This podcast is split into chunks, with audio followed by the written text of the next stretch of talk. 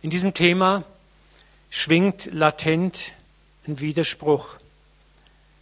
Da wir das Wort Unwissenheit oft negativ besetzt haben, besonders in unserer modernen Wissensgesellschaft. Wir haben oft das Gefühl, heutzutage in unserem modernen dritten Jahrtausend, dass wir alles wissen können und dass es oft nur noch eine Frage der Zeit ist, bis wir wieder etwas enthüllt haben. Wir sprechen ja auch von der sogenannten Wissensgesellschaft. Und Wissen erwerben, glaube ich, ist etwas, was Gott uns Menschen geschenkt hat. Es ist nicht schlecht und es ist eine Gabe, die Gott uns gegeben hat. Es gibt ja auch diesen einen Bibelvers in den Psalmen, wo es, Gott, wo es sagt, Gott enthüll, macht Geheimnisse und schenkt den Königen, dass sie sie enthüllen können. Ich glaube, der Mensch ist geschaffen, Geheimnisse zu enthüllen. Das ist einfach so in unserer DNA von Gott drin gegeben. Das Problem, was wir haben, ist, glaube ich, dass wir durch das geistige Getrenntsein die Fähigkeit verloren haben, mit all dem Wissen, das wir erworben haben und erwerben können, angemessen umzugehen. Ich möchte es nochmal sagen, wir haben auf der einen Seite die Fähigkeit und die Möglichkeit, ein ungeheures Wissen zu erwerben. Wenn man sich den wissenschaftlichen Fortschritt anschaut der letzten 200 Jahre, ist das gigantisch, auch der medizinische Fortschritt. Aber wenn man gleichzeitig unsere Welt genauer betrachtet, sieht man auch, dass wir einfach oft Probleme haben mit dem Wissen und den Ressourcen, die wir daraus geschaffen haben, angemessen umzugehen. Ob das Umweltverschmutzung ist, ob das ungerechte Verteilung von Reichtum, von allen möglichen Dingen ist. Es ist wie eine Decke, die, wo sie, egal wo du sie hinziehst, die ist immer zu kurz. Und das ist unser Dilemma. Und was uns auch fehlt in unserem gefallenen Stadium, ist diese Erkenntnis, diese Demut zu erkennen, dass ich trotz allem Wissen nicht alles weiß. Dass es Dinge gibt, die ich nicht erkennen kann. Ein sehr bekannter Physiker hat mal gesagt, wir, wir bewegen uns in einem atemberaubenden Speed, wo wir neue Dinge entdecken. Er sagt aber, was total frustrierend ist in einem atemberaubenden Speed, wenn wir ein neues Ding entdeckt haben, tun sich zehn neue Fragen auf. Das ist krass, ne? Mich hat jetzt besonders die Frage bewegt, eine besondere Grenze des Wissens ist, die uns Menschen auch berührt, das Wesen Gottes und seine Gottheit. Das sind auch ganz viele Fragen und wir haben ja das Fach der Theologie. In der Theologie haben wir auch seit vielleicht 1800 Jahren versucht, das Wesen Gottes zu erforschen, zu ergründen, es theologisch festzulegen, es dogmatisch festzulegen, es wissenschaftlich festzulegen. Und oft habe ich das Gefühl, auch hier fehlt uns Menschen diese Demut zu erkennen, dass Gott eben letzten Endes nicht erkennbar ist. Und jetzt gerade der der unmittelbare plötzliche Tod zweier mir sehr nahestehender Menschen hat mich natürlich, wie viele von euch auch, neu an diese Frage gestellt, was weiß ich eigentlich von Gott? Und daher das Thema heilige Unwissenheit. Ich weiß nicht, wer von euch Thomas von Aquin kennt. Er war einer der größten katholischen Theologen im 12. Jahrhundert. Und er hatte am Ende seines Lebens bei der Abendmahlsfeier eine Begegnung, eine geistige innere Begegnung mit Christus. Und das ist interessant, als, als er in dem Bruchteil einer Sekunde diese Begegnung hatte, hat er seinen Ordensoberen mitgeteilt. Alles, was ich geschrieben habe, er war ein unglaublich hochproduktiver Gelehrter, der unglaublich viel Kommentare, Bücher und Werke, philosophische Werke geschrieben hat, bis heute noch gelesen haben werden und die Theologie geprägt haben. Er hat gesagt, was ich geschrieben erkannt habe, ist alles Stroh. Ich kann nicht mehr schreiben. Und das ist das, wo ich glaube, wenn wir dann diese Begegnung mit Gott haben, diese, diesen Moment, wo wir in ihn hineinlaufen, dass wir alle an den Punkt kommen müssen, wo wir sagen, was ich weiß, was ich meinte zu wissen, ist wie Stroh. Ich weiß eigentlich nichts. Schauen wir uns mal ein paar Bibelverse an, was die Bibel über das Wissen können, was wir über Gott wissen können, über sein Wesen, über seine Absichten, was sie uns sagt. Und ich habe bewusst zwei Textblöcke genommen, die sich fast wie ein Paradox anmuten. Was ist ein Paradox? Das ist eigentlich zwei einander widersprechende Wahrheiten. Schauen wir mal auf den ersten Textblock. Das sind die Schriften über Gottes Unbegreiflichkeiten. Das sind nur ein paar Schriften. Im Hiob 36, 26 heißt es, siehe, Gott ist groß und unbekannt. Timotheus 1, 6, 16. Und der, also Gott, wohnt in einem unzugänglichen Licht, den kein Mensch je gesehen hat und kein Mensch jemals sehen kann. Also wichtig ist hier, denke ich, die Bezeichnung Mensch, wo unser aktuelles Lebensstadium gemeint ist. Er wohnt in einem unzugänglichen Licht, also in einer Umgebung, die für uns einfach nicht fassbar ist. Und 2. Mose 33, 20, da sagt Gott selber, mein Angesicht, Mose, kannst du nicht sehen, denn kein Mensch wird leben, der mich sieht. Und ich glaube, dass es hier nicht darum geht, dass Gott so schrecklich und furchterregend und so, so unglaublich heilig ist und wir so schmutzig und dreckig, dass wir umfallen, sondern ich glaube, dass Gott hier eins anspricht, unsere absolute Unfähigkeit, ihn auch nur ansatzweise zu erkennen. Ich weiß nicht, mir ist es schon ein paar Mal so gegangen, dass du, wenn man über was nachdenkt, dass man manchmal das Gefühl hat, wenn ich jetzt noch ein bisschen weiter denke, dann werde ich, sag's laut, verrückt. Wer kennt das? Ah, doch schon einige haben das erlebt. Ne? Merkst, und ich glaube, das ist exakt das, was Gott anspricht. Er sagt, wenn, wenn ich mich dir offenbare, volle Kanne, dann drehst du irgendwie regelrecht durch. Deine Denkkapazität, deine Gehirnkapazität reicht nicht aus, mit dem fertig zu werden, was ich bin, wer ich bin. Also so gewaltig, gigantisch ist er.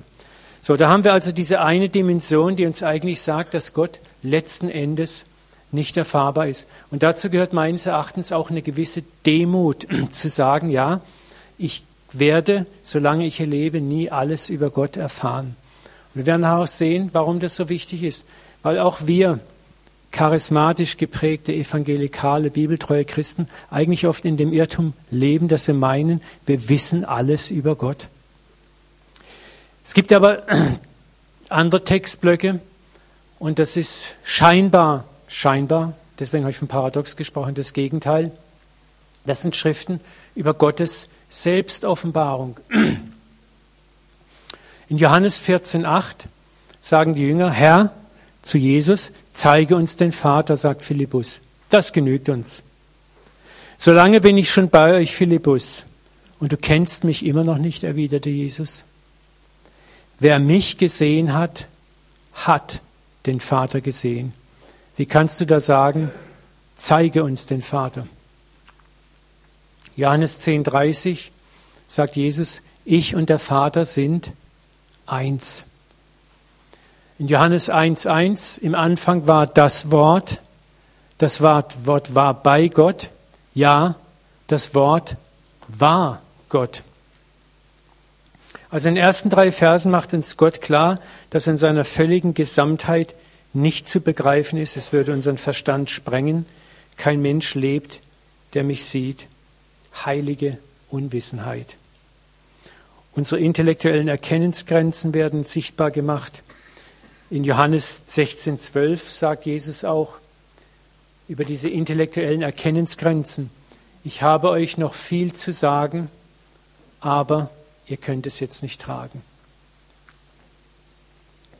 Was Jesus hier klar macht, ist, dass unser Verstand, was die Wege und das Wesen Gottes anbelangt, oft nur eine begrenzte Kapazität und Fasskraft hat.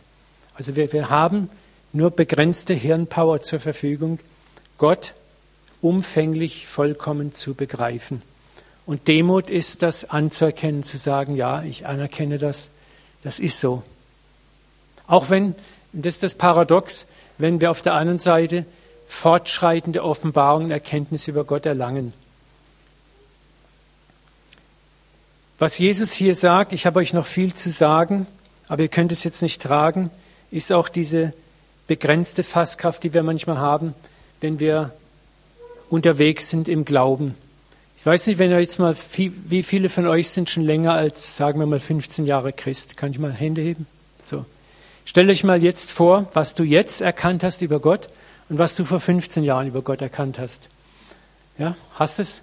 Stell dir mal vor, wo warst du vor 15 Jahren vielleicht glaubensmäßig, kirchlich angesiedelt und wo bist du jetzt angesiedelt? Und stell dir jetzt mal diese Reise vor, die du unternommen hast. Also ich muss da immer, wenn ich dieses Wort lese, an meine eigene geistige Reise denken. Ich war vor 34 Jahren bekennender Atheist. Dann hat Gott mich gefunden und das war ein Paradigmenshift und ich wurde zum Christ. Und wir sind erstmal bei den siebenten Tagsadventisten gelandet. Und da haben wir dann bestimmte Doktrinen erfahren, bestimmte Lehre, Erkenntnisse erfahren. Und das hielten wir für den Kosmos. Das war klar. Das, so, das ist die Wahrheit. Das ist richtig. Alles andere war Unwahrheit. Alles andere war Irrlehre. Alles andere war gefährlich. Dann hat Gott eingegriffen. Und das muss man schon sagen, eingegriffen, weil wir das selber gar nicht konnten. Und durch einige Begegnungen hat Gott diesen kleinen Rahmen hier oben gesprengt. Und das ist das, was Jesus sagt ich habe euch noch viel zu sagen, aber ihr könnt es jetzt nicht tragen.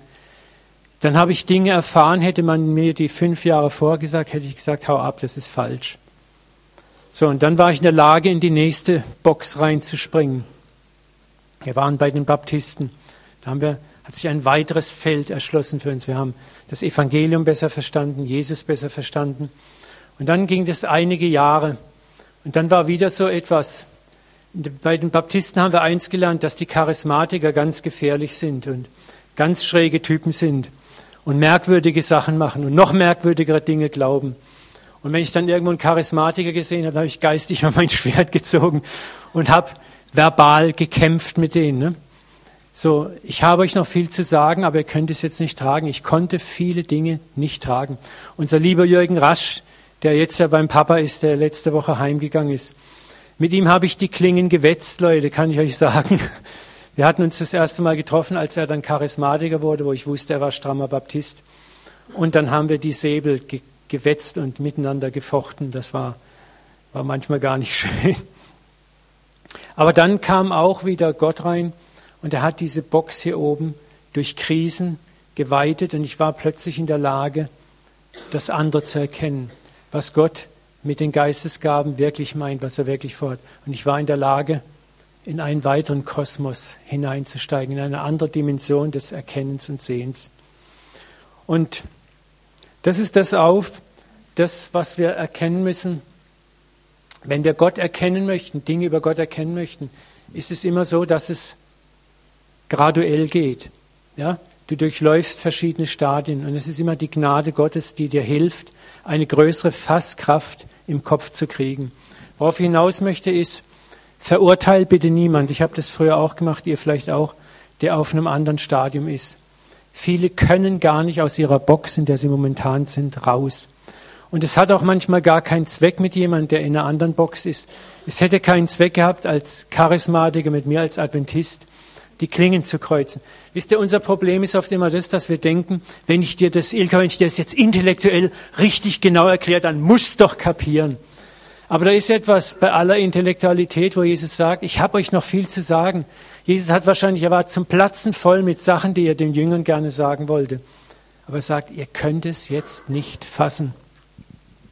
Schau mal, Jesus sagt in Johannes 10,30 zu den Juden, ich und der Vater sind eins. Bei mich sieht sie den Vater. Was heißt es dann? Da hoben die Juden Steine auf und wollten ihn steinigen. Warum? Sie haben ihm vorgeworfen, du machst dich Gott gleich. Und das hat er gemacht.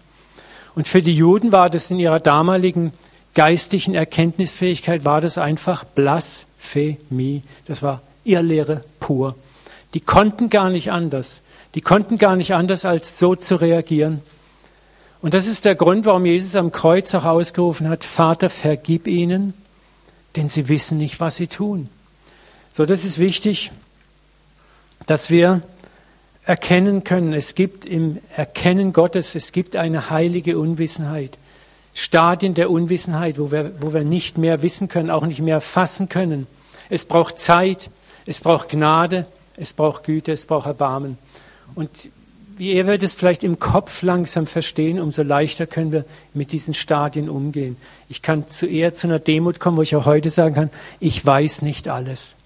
Ich bin heute in einem Stadium, wo ich auch sage, ich weiß nicht alles. Und ich, ich bin demütig Gott gegenüber und sage, du bist in vielen Bereichen für mich, wie es Hiob gesagt hat, Gott ist groß und unbekannt. Und trotzdem ist es paradox auf der anderen Seite, in Christus ist er mir nahe geworden. Das ist das, dass er uns das, was wir erkennen können, zu erkennen gibt. Und Demut ist auch zu sagen, ich bin zufrieden mit dem, was der Papa mir zeigt. Ich muss nicht verkrampft in Bereiche reinstoßen, die, die ich vielleicht noch gar nicht fassen kann. Und wir werden auch nachher sehen, das gilt auch gerade für Fragen, wo wir Gott scheinbar nicht verstehen.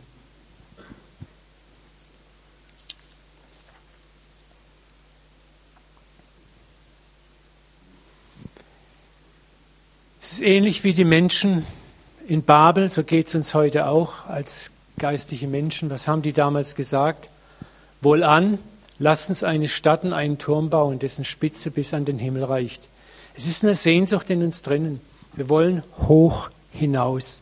Und auch geistig wollen wir gerne hoch hinaus. Wir möchten alles verstehen, alles begreifen.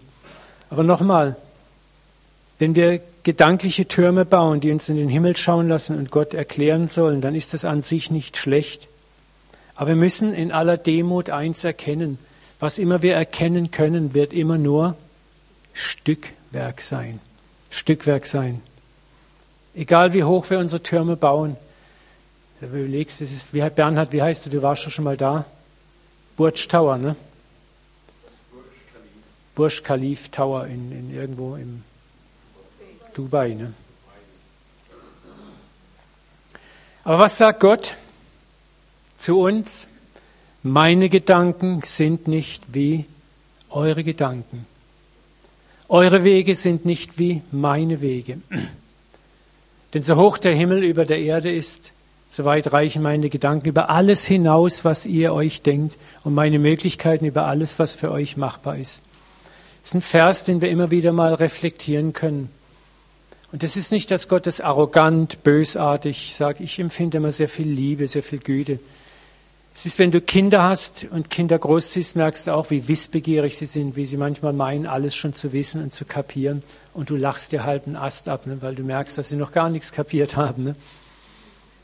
Aber das ist das, was wir bei allem wissen können über Gott, wo Gott sagt, und selbst wenn du meinst, alles zu wissen, wenn du meinst, deine nette Theologie korrekt zu haben, deine nette CZK-Box oder STA-Box oder Charismatiker-Box oder Christen-Box oder Baptisten-Box, hey, it's child's play, ist Kinderspiel. Da ist so viel mehr, was ich dir zu sagen habe. Und was, was für uns wichtig ist, ist Demut zu wahren, zu sagen, ja, es ist so. Paulus, der große Paulus sagt im 1. Korinther 13,9, unser Wissen ist Stückwerk. Auch das Wissen über Gott, über seine Wege, über das, wie er funktioniert, wie er tickt. Und unser Weissagen ist Stückwerk. Wenn aber kommen wird das Vollkommene, dann wird das Stückwerk auf, aufhören. Es ist schön, dass dieser äh, eingebettet im Kapitel 1. Korinther 13 über die Liebe, wo Gott sagt, oder Paulus durch Gott sagt, oder Gott durch Paulus sagt, so rum ist es richtig, äh, das Größte von allen Dingen ist die Liebe. Und die Liebe ist etwas, was wir immer tun können. Dafür brauchen wir nicht Wissen. Dafür brauchen wir nicht intellektuelles Wissen. Dafür brauchen wir nicht Theologie. Dafür brauchen wir nicht Dogmatik. Dafür brauchen wir nicht die korrekte Lehre. Lieben kann ich immer. Und an der Liebe werden wir in der Welt erkannt werden. Nicht an unserer Lehre. An der Liebe. Und das ist, ist so, so wichtig, wo wir sagen, lasst uns lieber auf die Liebe uns fokussieren. Und hier setzt nochmal, wie gesagt, meine Überschrift heilige Unwissenheit ein. Nochmal, mich hat bewegt, darüber zu sprechen, dieser überraschende Verlust zweier geliebter Menschen. Und da kommt ganz natürlich die Warum-Frage an Gott hoch. Es ist etwas ganz Natürliches, dass wir fragen, warum? Dass wir nach Erklärungen suchen, dass wir in der Versuchung sind, Erklärungen abzugeben und selber vielleicht den Betroffenen gerne Erklärungen geben möchten. Alles in uns drängt danach. Das, wir sind so angelegt. Das ist nicht schlecht. Die Frage ist nur, wie können wir damit richtig umgehen? Und da möchte ich auch heute bewusst in aller Demut versuchen, einen Weg zu zeigen. Nach meinem Gefühl, und wie gesagt, mein Gefühl, kein Dogma, keine Doktrin, gibt es zwei verkehrte und einen tauglichen Weg, sich der Frage nach dem Leid zu stellen. Und wir werden heute nicht ganz durchkommen, deswegen werde ich in, in zwei Wochen darüber weiter predigen. Schauen wir mal diese drei Wege an. Der erste Weg, wir werden die auch genauer betrachten, Der erste negative Weg, sich mit Leid zu beschäftigen, ist religiöses Verdrängen des Leids. Ich werde gleich dazu was sagen. Der zweite negative Weg, sich mit Leid zu beschäftigen, ist dogmatisches Erklären des Leides. Also ich erkläre dir lehrmäßig, warum jetzt das und das passiert ist.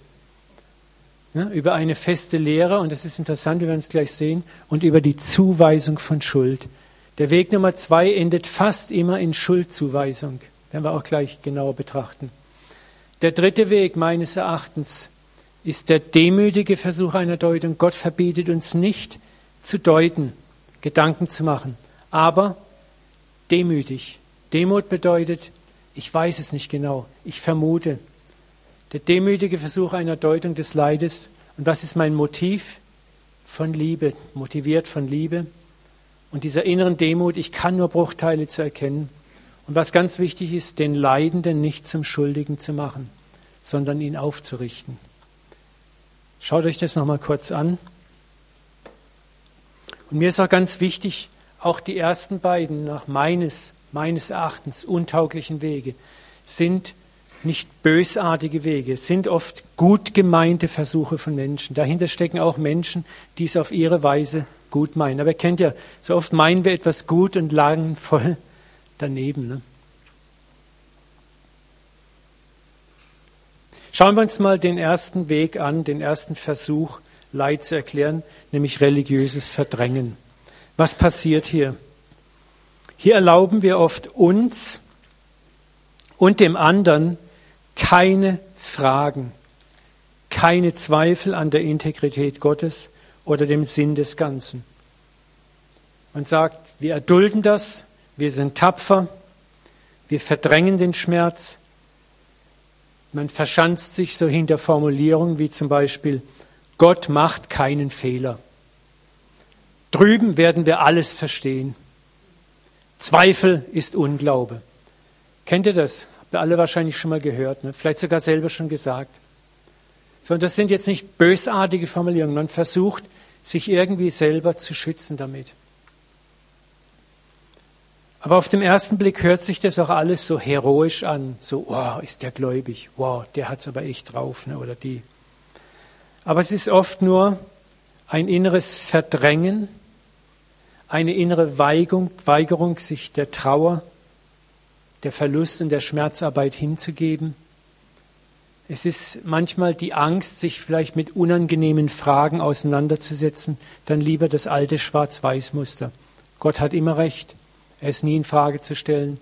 Schweigen wir jetzt einfach, gehen wir weiter ins Tagesgeschäft.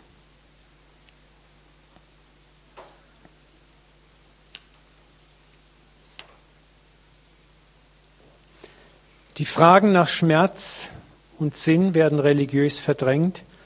Und was der üble Nebeneffekt ist, ist der, dass die Seele verhärtet dadurch. Die Seele wird hart, der Schmerz wird eingebunkert, nicht wirklich bearbeitet. Und es kann sogar sein, dass du bitter wirst oder sogar krank wirst dadurch. Wenn wir mal in die Schrift schauen, finden wir keinerlei Hinweis, so mit Schmerz, Verlust und Trauer umzugehen. Was sagt Paulus im Römer 12, 15? Freut euch mit den Fröhlichen und weint mit den Weinenden. Als ich das Bild mal das erste Mal im Internet entdeckt habe, es hat mich so zu Tränen gerührt. Ich hätte sagen können, hey, du bist ein Mann, du bist Soldat, sei tapfer, sei hart. Aber was macht er hier? Wie, das ist so fast feminin, wie eine Mutter ihr Kind im Arm hält. Und wie so ein kleines Kind bei der Mutter tröstet er diesen Soldaten weint mit den Weinenden. Es geht in dem Moment oft gar nicht darum, etwas zu erklären, sondern mit den Weinenden erstmal zu weinen, dem anderen in den Arm zu nehmen, zu sagen, ich kann mit dir fühlen. Auch wenn ich vielleicht Erklärungen in mir habe, meine Erklärung mal einfach wegzudrücken, zu sagen, es ist jetzt nicht dran, es ist jetzt nicht nötig. Weint mit den Weinenden. Freut euch mit den Freunden. Dann Johannes 11.33 am Grab von Lazarus ist interessant, wie Jesus dort agiert. Als nun Jesus sie, die ganzen Freunde von Lazarus, weinen sah, seufzte er, seufzte er tief im Geist und erschütterte sich. Da eine ganz tiefe emotionale Reaktion. Er wusste, was er tun würde. Er wusste, dass er vielleicht zehn Minuten später diesen Lazarus aufwecken würde. Aber was, was ist mit Jesus, der ja Gott war? Er, macht sich eins mit diesem Schmerz. Er macht sich eins mit dieser Trauer. Er kann spüren, was es für uns Menschen bedeutet. Er seufzt, seufzt, er ist erschüttert, er nimmt Anteil. Er ist nicht irgendwie sagt, hey Jungs, jetzt hört mal auf zu plärren, zu flennen, jetzt kommt ja gleich die große Zaubernummer. Überhaupt nicht. Er macht sich eins mit dem Schmerz. Und es zeigt, dass Schmerz, Traurigkeit eine ganz richtige, einen richtigen Platz hat in unserem Leben. Diese Verse und viele andere Verse reden von angemessenem Mitleid, Trauer und Schmerz, den wir zeigen und verarbeiten dürfen. Gott wurde in Christus gänzlich und völlig Mensch und hat die ganze Skala an Gefühlen, mit dem wir Menschen kämpfen, selber ausgelebt. Als er am Kreuz hing, hat er das empfunden, was wir oft empfinden. Mein Gott, mein Gott, warum hast du mich verlassen? Gott hat ihn nicht verlassen, aber er hat gefühlt, wie wenn Gott ihn verlassen hätte. Wie oft fühlen wir manchmal uns von Gott verlassen und Gott steht direkt neben dir, aber wir fühlen es so. Und kämpfen vielleicht damit mit unserem Unglauben, unserem Kleinglauben. Und Gott sagt, ich verstehe dich doch, mein Kind. Ich verstehe ganz genau, dass du dich im Moment so fühlst. Wer von euch hat sich schon mal von Gott wie verlassen gefühlt? Fast alle, ne? Und Gott kann das nachempfinden, das ist das Großartige. Nochmal, gesunde Trauer, Klage, meinem Unverständnis Ausdruck geben. Schafft Raum, dass Gott selber oft auf geheimnisvolle Weise zu uns mit Trost und Frieden kommen kann. Ein Trost und ein Frieden, der oft nicht mit streng logischer Erklärung einhergeht, wie unser Verstand es will. Nochmal langsam.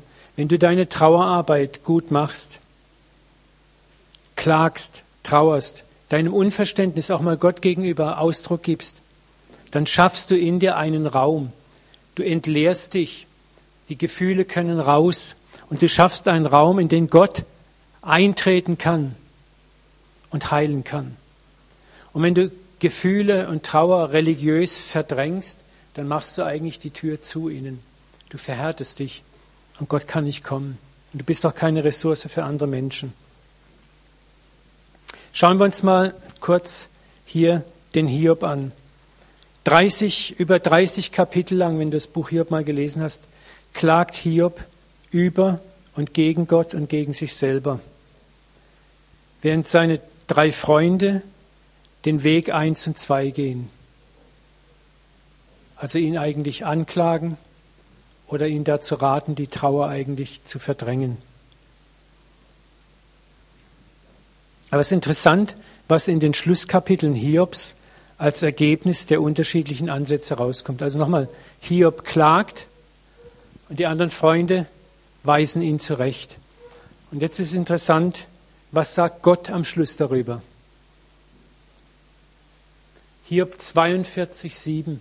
Als nun der Herr diese Reden an Hiob vollendet hat, sprach der Herr zu Eliphas, dem Themaniter, das ist einer der Freunde von Hiob, mein Zorn ist entbrannt über dich und deine beiden Freunde. Jetzt pass mal auf, denn ihr habt nicht recht von mir geredet, wie mein Diener Hiob. Das musst du dir mal reinziehen, diesen einen Vers, wie Gott die ganze Sache sieht. Ihr habt nicht recht geredet, wie mein Diener Hiob recht über mich geredet hat. Das Klagen und Trauern, auch das nicht verstehen können Gottes, die Wut, mit der Hiob auch oft gegen Gott vorgeht, bezeichnet Gott als Rechtreden, während er das theologische Erklären, dass Gottes Handeln moralisch rechtfertigen soll, wie es seine Freunde gemacht haben, bezeichnet er als nicht recht. Wir sehen also, Gott ist weit entfernt davon, Klagen, Fragen und Trauer über erfahrenes Leid nicht zuzulassen. Gott hat kein Problem, wenn du in einer Phase des Klagens, des Trauerns und der Fragen bist. Gott ärgert sich nicht über dich. Er kann dich im Gegenteil sehr gut verstehen, dass deine Erkenntnisfähigkeiten absolut begrenzt sind. Er sieht sein Kind, dessen Verstand begrenzt ist. Er sieht sein Kind, das nicht alles kapieren und verstehen kann. Das struggelt mit Fragen, die es einfach vom, von seinem Verstand her nicht beantworten kann.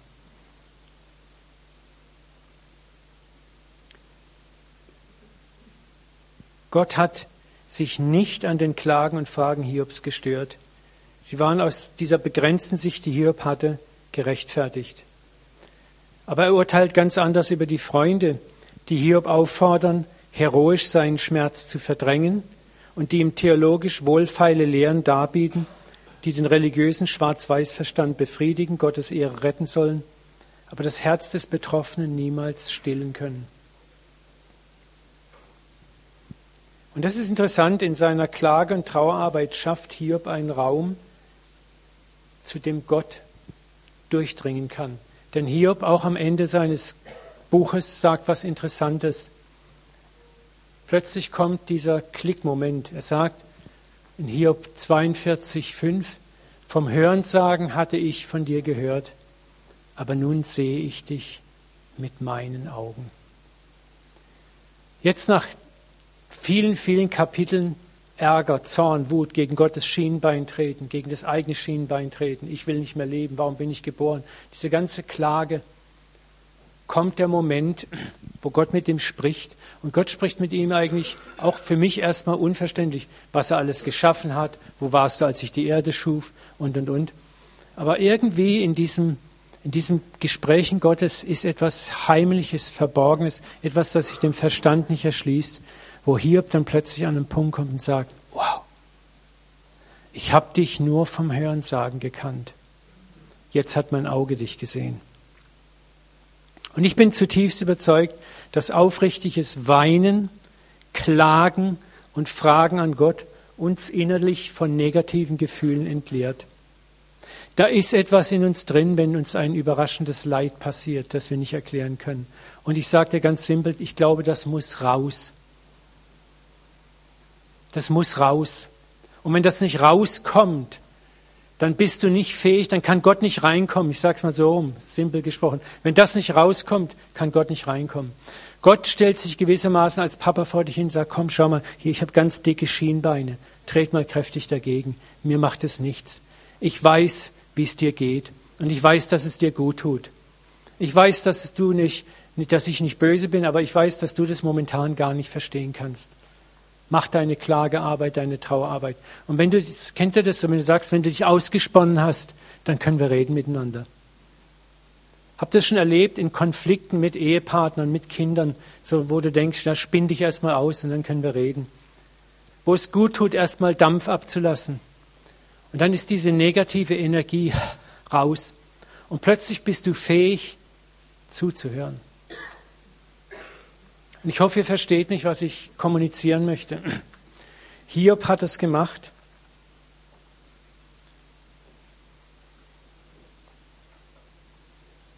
Ich möchte es nochmal zeigen. Gesunde Trauer, Klage und meinem Unverständnis Ausdruck geben, schafft Raum, dass Gott selber oft auf geheimnisvolle Weise zu uns mit Trost und Frieden kommen kann. Das ist manchmal ein Trost, der über den Verstand hinausgeht. Es ist kein Trost, wo Gott dir logische Erklärungen abliefert, sondern wo er einfach kommt und ein Friede, der höher ist als alle menschliche Vernünfteleien, kommt in dein Herz. Ein Frieden, wo du sagst, ich kann es nicht erklären, aber ich fühle mich getragen. Ich kann es nicht erklären, aber ich fühle mich getragen. Ich habe immer noch meine Fragen, aber ich fühle eine Ruhe in mir. Ja, und deswegen kann dieser Trost Gottes oft nicht mit streng logischer Erklärung erklärt werden oder einhergehen, wie es unser Verstand gerne hätte. Im Buch Hiob hätte ich auch gern sagen, Gott, hätte nicht ein Kapitel einfügen wo du exakt erklärst, warum. Aber Gott sagt, eigentlich sagt er, pass auf, das ist eine Sache der Offenbarung zwischen Hiob und mir. Hier findet auf der Herz-zu-Herz-Ebene etwas statt und nicht auf der Kopf-zu-Kopf-Ebene. Und das ist unser Problem, heilige Unwissenheit. Warum wir diese Demut erlangen müssen, zu sagen, ich weiß nicht. Ich kann nicht alles wissen. Ich muss nicht alles wissen. Und ich habe in einer gewissen Weise Frieden darin. Schauen wir uns den zweiten untauglichen Weg an Leid zu erklären. Das ist der Weg, über eine feste Lehre oder ein Dogma Gottes Handeln zu erklären. So nach dem Motto, ich weiß ganz genau, warum dir das jetzt passiert ist. Setz dich mal hin, ich erkläre dir es ganz genau. Das waren die drei Freunde Hiobs. Ihr Anliegen war eigentlich, Gott zu verteidigen, hör genau zu, Gott zu verteidigen und den eigenen Glauben zu schützen. Ihr Anliegen war, ihren Gott zu verteidigen und den eigenen Glauben, den sie hatten, zu schützen. Und vieles Erklären von Leid, muss ich leider sagen, auch habe ich auch schon so gemacht, geht in die Richtung und leider auf Kosten des Leid Tragenden, wie wir gleich sehen werden. Das eigentliche Schema dahinter ist das sogenannte Scapegoating, das ist das englische Wort für Sündenbock. Das ist eine ganze Theologie, einen Sündenbock suchen. Es ist wie ein Schulddreieck. Das sieht in ungefähr folgendermaßen aus. Gott ist schuld am Leid. Das darf nicht sein. Auf gar keinen Fall. Wir müssen Gott aus der Schusslinie bringen. Meine Theologie, dass Gott die Guten belohnt, ist falsch. Das darf auch nicht sein. Ich muss meine Theologie in Sicherheit bringen. Also bleibt nur noch ein Weg übrig. Das Opfer der Umstände als der Leidtragende ist schuld und hat gesündigt oder hat einen Fehler gemacht.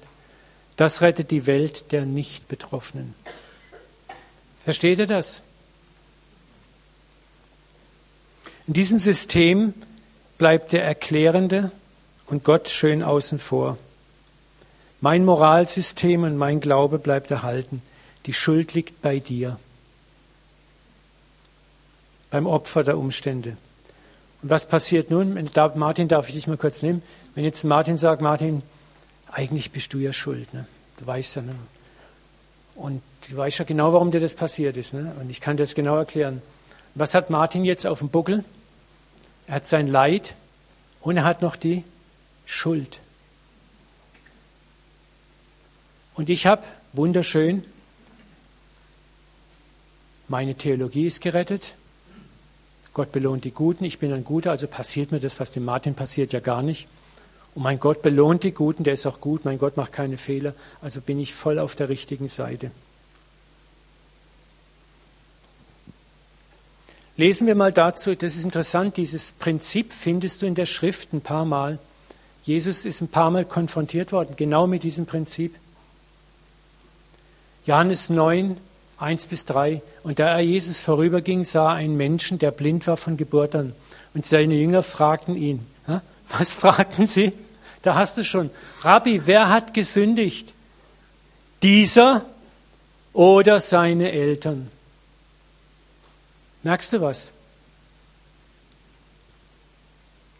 Das ist oft unser, das ist wie ein so Knee-Jerk-Reaction, sagen die Engländer oder Amis, so, so Reflex, ne? zack, haust dir drauf, bang, kickt das Bein vor. So automatisch, wer hat Schuld? Du hast Schuld. Wer hat gesündigt? Der oder seine Eltern? Und was sagt Jesus? Weder dieser hat gesündigt noch seine Eltern sondern damit die Werke Gottes an ihm offenbar werden. Jesus geht auf diese Schuldfrage, die Verknüpfung von Schuld und kausalen Leidenszusammenhängen überhaupt nicht ein. Und, aber zur Zeit Jesu gab es schon, das war ganz weit verbreitet, dieses Prinzip, wer leidet, ist schuld. Und das dieses Prinzip verneint Jesus, wie wir nachher sehen wollen, das noch, noch mal verneint. Hiebs Freunde versuchen nun über mehrere Kapitel hinweg, ihm die Schuld an sein Leid anzuhängen, da Gott in ihrer eigenen Theologie keinerlei Leid am Unschuldigen zulässt. Ich kann euch das zeigen.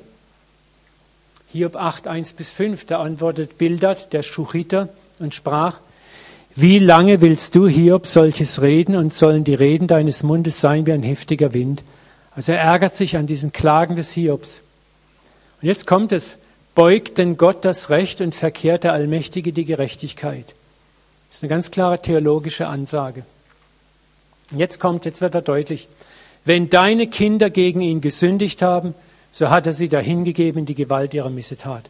Was er sagt, hier, deine Kinder müssen gesündigt haben, sonst wären sie nicht gestorben.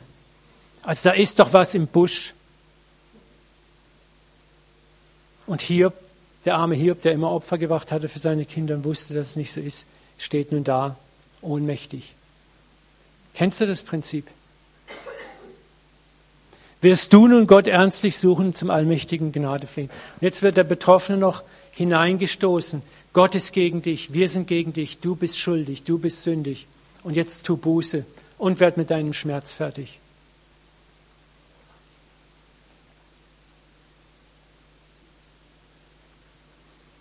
Und dieser Vers ist typisch für viele weitere Aussagen der Freunde Hiobs. Es geht darum, einen Schuldigen zu finden, um das Leid zu erklären.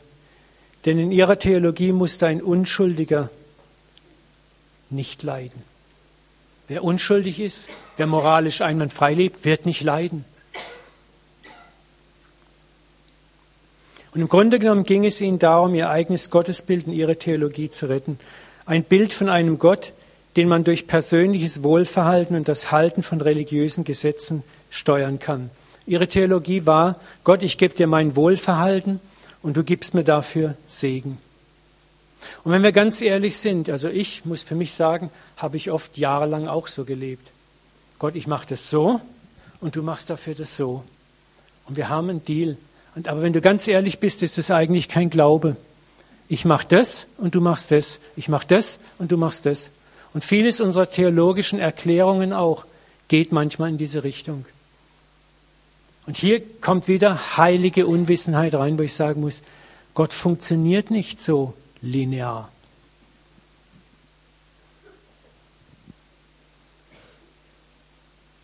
Ihre Furcht war, dass die korrekte Einhaltung von Gesetzen keinen Lohn und keinen Segen garantiert und damit ihr Glaube hinfällig war. Das war ihre Angst. Ich kann meinen Gott nicht mehr durch Opfer besänftigen. Und deswegen muss es zwangsläufig, der, der Hiob musste ja schuld sein.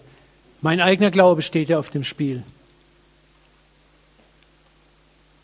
Und das war auch Hiobs Problem. Hiob glaubte genauso. Und deswegen kam er am Schluss zu dieser Erkenntnis vom Hörensagen, habe ich von dir gehört, jetzt sehe ich dich mit meinen Augen. Gott, jetzt verstehe ich dich.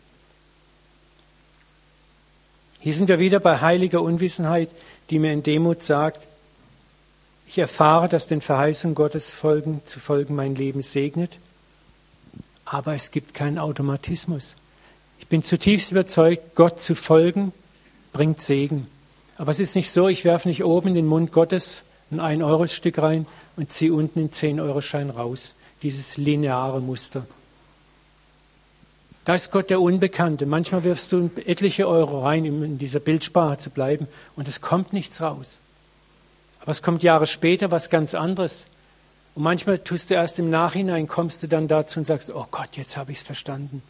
Ich habe dich bisher nur vom Hörensagen gekannt. Jetzt verstehe ich dich. Und das ist auch Demut. Demut kann aushalten. Demut kann glauben. Demut kann vertrauen. Demut kann sagen, ich kapiere es nicht, ich verstehe es im Moment nicht. Gott, aber ich möchte es wagen.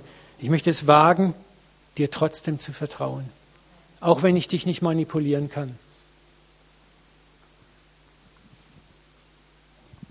Da sind wir nochmal bei diesem Vers, meine Gedanken sind nicht wie eure Gedanken. Gott sagt, so wie ich an euch handle, ich handle anders, als ihr denkt. Und das gilt auch für uns Charismatiker. Ich werde nach wie vor hier auch über, den, über Saat und Ernte sprechen, ja. Aber wir müssen auch immer sehen, Saat und Ernte ist keine lineare Linie. Ich sehe hier was und ernte zwangsläufig genau das. Demut ist immer zu sagen, Gott, ich tue das Gute, ich möchte dir gehorchen, ich möchte den anderen zum Segen geben, aber den Outcome überlasse ich dir. Und wann und wo und wie, das wirst du entscheiden. Das ist wahre Demut und wahrer Glauben. Ich kann Gott und seine Segenswege nicht vorherbestimmen oder exakt vorher wissen. Ich kann nur vertrauen. Darum geht es. Und Vertrauen lernen. Und Glauben ist Vertrauen. Wenn ich Gott durch mein Verhalten steuern kann, wie mit einem Steuerpult, dann ist es kein Glaube, sondern haben wir einen Deal. Gott, ich mache meinen Deal und du machst deinen Deal und wir haben unseren Deal. Kommen wir zum letzten Weg und sind dann auch gleich fertig, den guten Weg. Erklärungen zu geben, die kein dogmatisches So ist es Charakter haben. Erklärungen, die von Güte und Mitleiden getragen sind, die sagen, ich weiß nicht alles. Es ist genau das, dass wir weinen mit den Weinenden. Ich solidarisiere mich zunächst mal mit dem Schmerz und der Trauer meiner Geschwister, ohne sie mit dem Ratschlag zu erschlagen. Egal wie richtig meine Schlag Ratschläge sind, ja, Jesus hat das getan. Ich muss Gott nicht, ich muss Gott nicht retten. Das ist manchmal so ein Reflex. Martin ist jetzt was passiert und jetzt muss ich erstmal Gott retten. Ich muss Gott aus der Schusslinie bringen. Martin ist sauer auf Gott. Jetzt muss ich erstmal Gott retten. Du musst Gott nicht retten. Amen. Das kann er selber viel, viel besser und effizienter.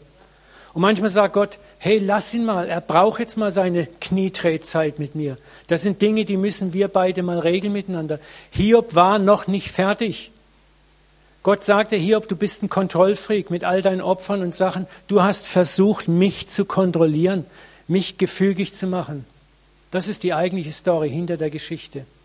Und Gott sagt, Hiob, ich möchte dich weiterbringen. Ich möchte, dass du wirklich an den Punkt kommst, wo du mich mit deinen inneren geistigen Augen siehst. Und nicht nur vom Hören sagen, von einer Theologie her kennst. Ich darf also auch sagen, ich darf mich neben Martin hinsetzen und sagen, ich verstehe es auch nicht, Martin. Da kämpfe ich auch, Martin. Ich kämpfe da auch mit Gott. Aber lass uns beide auf ihn warten, bis er spricht, bis er es offenbart. Bei Hiob ging es mehr als 30 Kapitel. Wir wissen nicht, wie viel Zeit da verging. Gott arbeitet nicht im Event an uns, sondern in Prozessen. Wir sind so eventsüchtig in unserer modernen Zeit. Es muss alles jetzt, jetzt, jetzt geschehen. Aber Gott sagt, ich habe Zeit und ich möchte im Prozess an dir arbeiten. Und wenn ich versuche, eine Erklärung zu geben, sollte ich immer der sogenannten Würdigkeits- und Schuldfrage widerstehen. Wenn wir was erklären, dann um Himmels Willen versuche nicht zu sagen, ja, aber weißt du, du bist ja schuld und du hast das und das gemacht. Ne? Lass mich noch einen weiteren Vers bringen, der das, der das so klar macht. Jesus spielt dieses Spiel nicht. Um diese Zeit kamen einige Leute zu Jesus und berichteten ihn von den Galiläern, die Pilatus beim Opfer umbringen ließ, so dass sich ihr Blut mit ihren Opfertieren mischte. Und was war das? Was war wieder der, der Jesus? Stell dir mal vor, da, da, da, da, da. Und die müssen ja ganz schön Dreck am Stecken gehabt haben, dass ihnen sowas passiert. Normaler gläubiger Jude, den beschützt doch Gott. Das war ihre, ihre Ansage eigentlich. Und was sagt Jesus? Meint ihr, diese Leute seien schlimmere Sünder gewesen als die anderen Galiläer, weil sie so grausam zu Tode kamen? Merkst du was? Und hier ist wieder dieser Erklärungsversuch. Ich muss jetzt zwangsläufig, ich muss ja erklären. Die müssen ja, wenn ihnen sowas passiert, dann müssen die ja gesündigt haben. Sonst passiert doch sowas nicht. Und Jesus sagt, nein, Nein, ich sage euch, und wenn ihr eure Einstellung nicht ändert, werdet ihr alle genauso umkommen. Jesus sagt, ihr alle Menschen sitzt im selben Boot, ihr seid alle miteinander Sünder. Ob ihr euch als kleine oder große Sünder einstuft. Im Grunde habt ihr das alle verdient. Es gibt diesen Spruch, nicht unsere Sünden, wir werden nicht wegen unserer Sünden gerichtet, sondern unsere Sünden durch unsere Sünden gerichtet. Es ist das, was wir tun, übt Gericht an uns aus. Das, was wir tun, übt Gericht an uns aus. Ja? Dann geht Jesus weiter und sagt, denkt an die 18 beim Einsturz des Skilauchturms ums Leben kam. Meint ihr, dass sie mehr Schuld auf sich geladen hatten? Dann hat es Geschichte vom World Trade Center. Waren das alles Sünder, die im World Trade Center waren?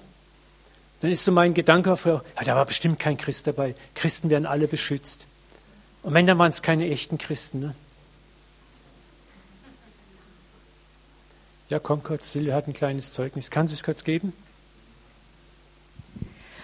Ich bin ähm, irgendwann diese Woche in meine Nachbarin reingelaufen, die Spätgebärende war, ihr viertes Kind bekommen hat und die wusste, dass wir Großeltern werden.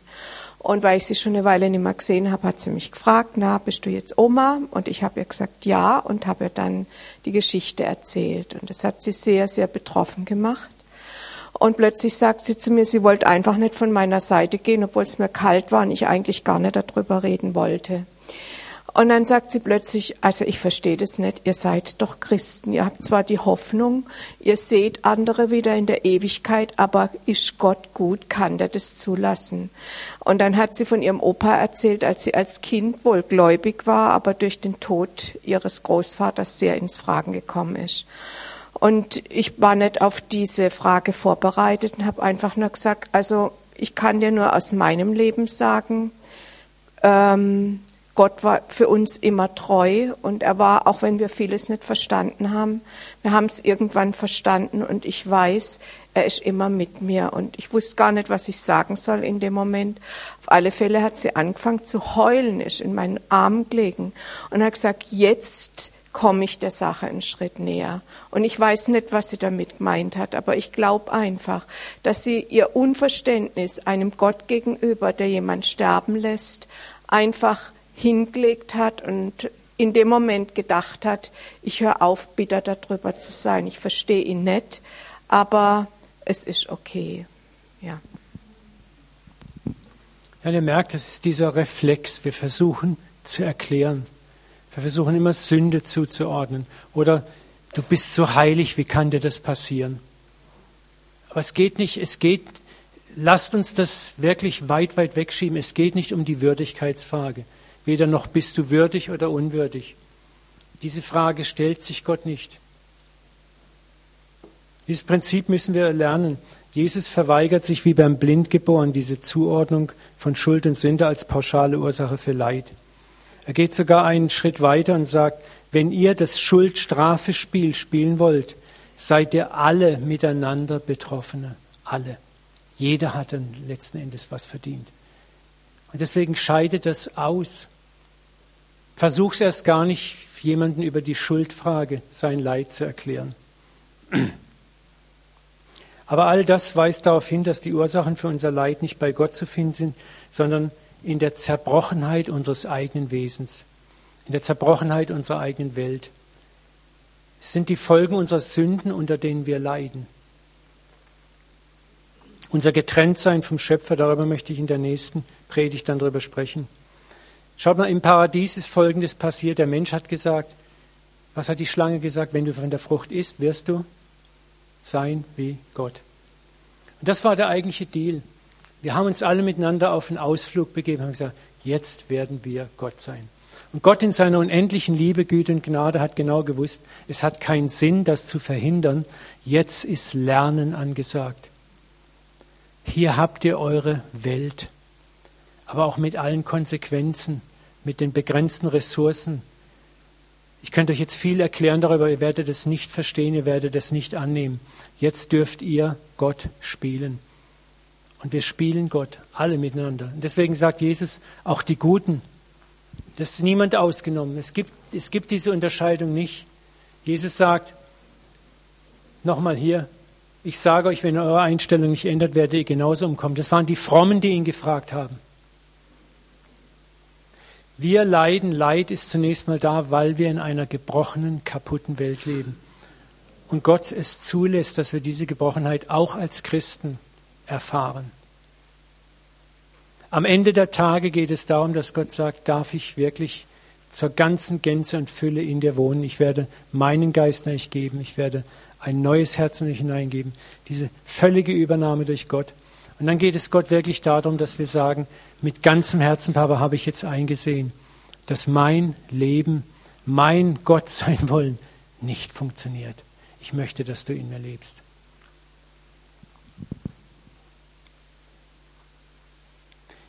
Ich werde, wie gesagt, in der nächsten Predigt am 8.3. das Thema fortsetzen und abschließen. Und wir werden dort auch lernen, dass wir dennoch in unserem Chaos, das wir angerichtet haben, niemals verlassen sind. Der Vater hat sogar, ist sogar in dieses Chaos durch Christus, seinen Sohn, hineingekommen, hat dieses Chaos mit uns durchlitten und hat gesagt, siehe, ich bin bei euch alle Tage bis an der Weltende. Wir leiden, aber im Leiden ist er bei uns. Und im Leiden kommen manchmal unglaubliche Dinge hervor, Schätze und Herrlichkeiten, die wir so gar nicht sehen können. Aber es erfordert Glauben und Vertrauen und das ist ein Prozess und das kann man nicht einfach nur erklären. Lasst mich abschließen mit Jesaja 58 noch einmal und dann wollen wir beten. Äh, 55, 8. Nochmal. Meine Gedanken sind nicht eure Gedanken. Eure Wege sind nicht wie meine Wege, spricht Jahwe. Denn so hoch der Himmel über der Erde ist, so weit reichen meine Gedanken über alles hinaus, was ihr euch denkt. Und meine Möglichkeiten, meine Möglichkeiten in unserer Zerbrochenheit reichen seine Möglichkeiten weit über das hinaus, was für uns machbar ist. Und das ist der Grund, warum wir unsere Hoffnung nie aufgeben dürfen. Nie aufgeben dürfen. Warum immer Hoffnung da ist. Auch bei Hiob hat sich am Schluss alles zum Guten gewendet.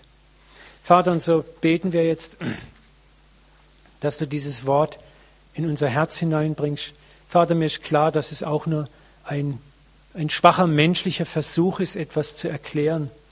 Aber ich habe es in aller Demut getan, Vater. Ich beanspruche kein Dogma daraus zu machen. Ich bete, dass du einfach diese Dinge für uns benützt und gebrauchst, Vater. Dass wir selber getröstet werden und dass wir vor allen Dingen eins lernen, Vater, mit den Weinenden zu weinen. Dass wir lernen, die Schuldfrage außen vor zu lassen. Dass wir lernen, dass wir dich nicht verteidigen müssen, dass du das super besser machen kannst, Vater. Dass wir einfach mit den Weinenden weinen dürfen. Dass wir mit dir auch klagen dürfen, dass wir auch mal auf dich sauer sein dürfen, dass wir unseren Gefühlen freien Lauf lassen dürfen, dass wir ehrlich sein dürfen vor dir, dass wir uns nicht verstellen müssen vor dir, dass wir unsere Fragen rausschreien dürfen zu dir. Aber dass du kommst im entscheidenden Moment, Vater, mit Licht, mit geheimnisvollem Licht, mit Erkenntnis, die uns verblüfft, die unser Herz erreicht und nicht unseren Verstand, mit Frieden, der über alle Vernunft hinausgeht. Vater, ich danke dir, dass wir das wieder und wieder erfahren dürfen. Und zu Segen jetzt schließt das Wort gut in unserem Herzen ein. Segne auch jetzt noch den Tag, der vor uns liegt, Vater. Gib uns Erholung, Ruhe und Kraft und viel freundliche und gute Begegnungen. In Jesu Namen beten wir. Amen. Amen. Danke, dass ihr so lange zugehört habt. Sorry, es ging ein bisschen länger.